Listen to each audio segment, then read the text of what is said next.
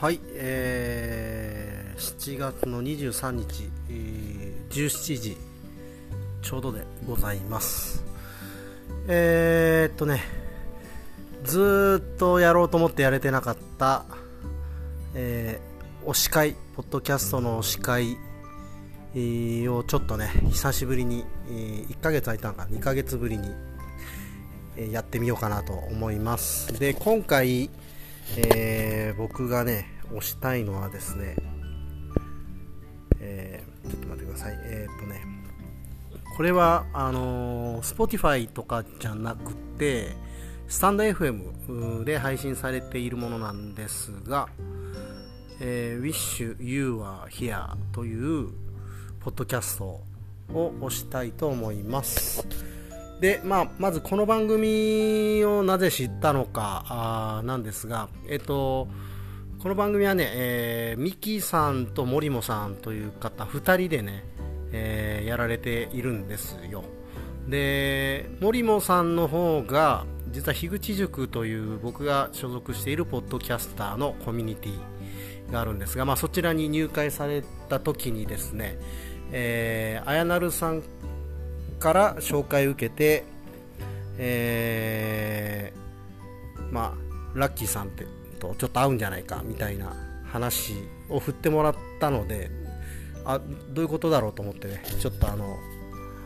聞かせてもらったんですけども、えーまあ、非常に良かったんですよ。これはでも多分あの僕にとって良かった。あということが非常に多いんじゃないかなと思うんですが、えーと言いますのもこの番組がですね、えーまあ、身近な人があ自殺してしまった自死された人に向けた番組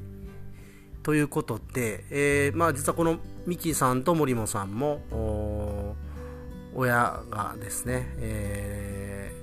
自殺して亡くなられていたりするわけですが、えー僕もですね、まあ、石垣ラジオので話をしたことがありますけどもまあ、父親を自殺で亡くしております、まあ、なので、えーまあ、僕も言ってみたら自死遺族という言葉があるらしいんですがこのこの言葉なんかねめちゃめちゃ良かったっすね。自死遺族また後でちょっと話そうかなと思うんですが、まあ、その自死遺族にあたるので、まあ、僕には結構響く番組でした、うん、一通り聞いたんですけどね。でまあその中でも僕はすごい良かったなというのがですね、えー第8話ですね。自殺を自死と呼ぶべきかという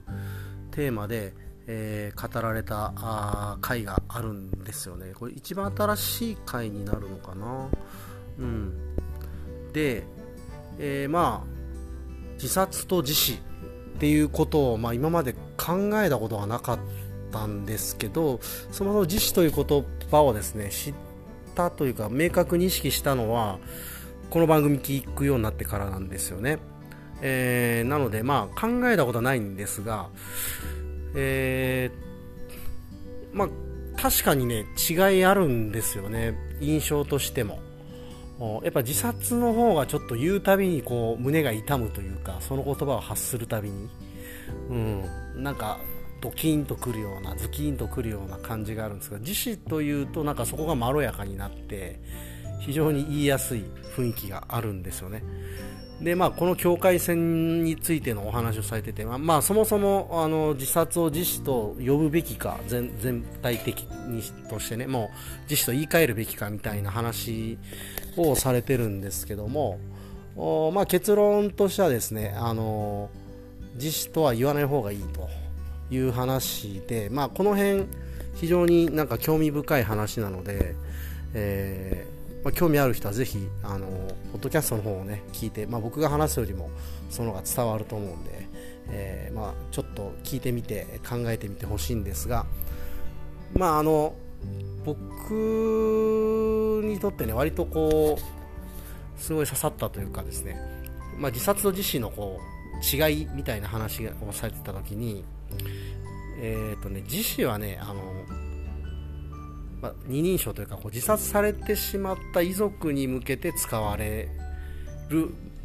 という、まあ、定義みたいなものもあるらしいんですねどうやらね。はい。でそうですね。で、まあ、自殺っていうのはまあなんだろうな、まあ、常にやっぱ良くないものとして、まあ、否定されるべきもの。だけどもう自殺されてしまった遺族に対してこう、まあ、さっきも言ったんですけど自殺という言葉はねこう発するたびになんかこうズキンとくるものが何かあるんですよね、うん、なのであまり使いたくない言葉ではあるんですよ。でぱその遺族に向けて使う場合は自死という言葉を使っているっていうところでなんかねやっぱすごい腑に落ちたしなんか楽になったんですよね。めちゃめちゃ。うん。そっか自死遺族といえば人に話しやすいなとちょっと思ったんです。で多分これ人も聞きやすいんじゃないかなと思ったんですよね、うん、自分と同じような感覚を別に自死遺族の人じゃなくても持ちやすいんじゃないかなと、うん、で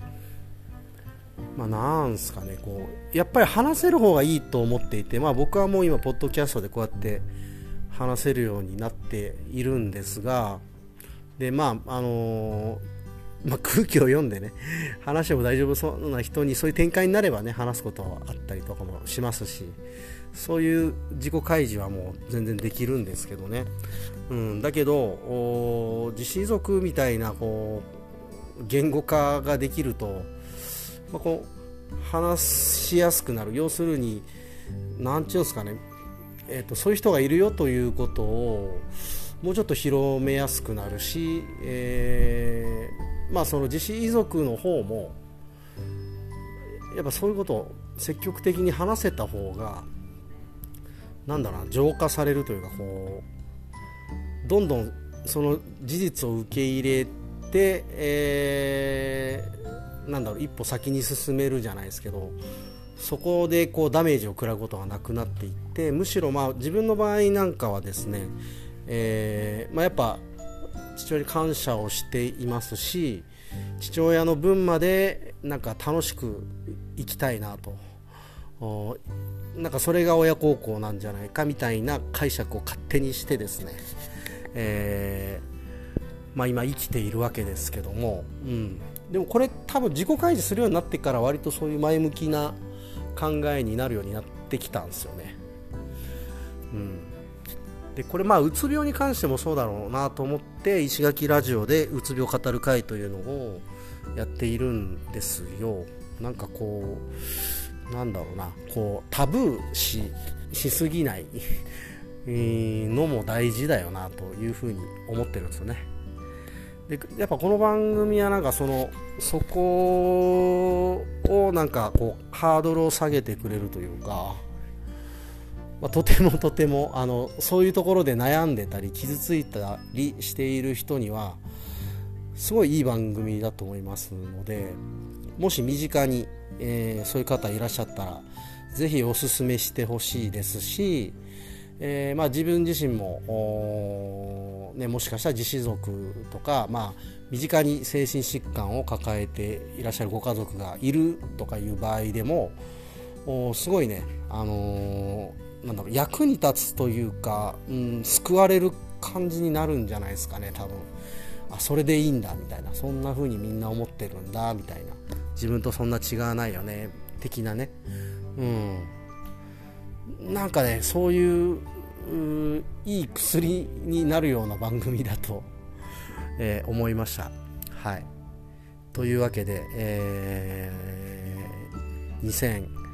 2022年度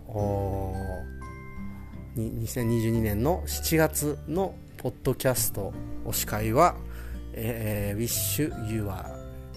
Here という番組をさせていただきました。聞いていただきありがとうございました。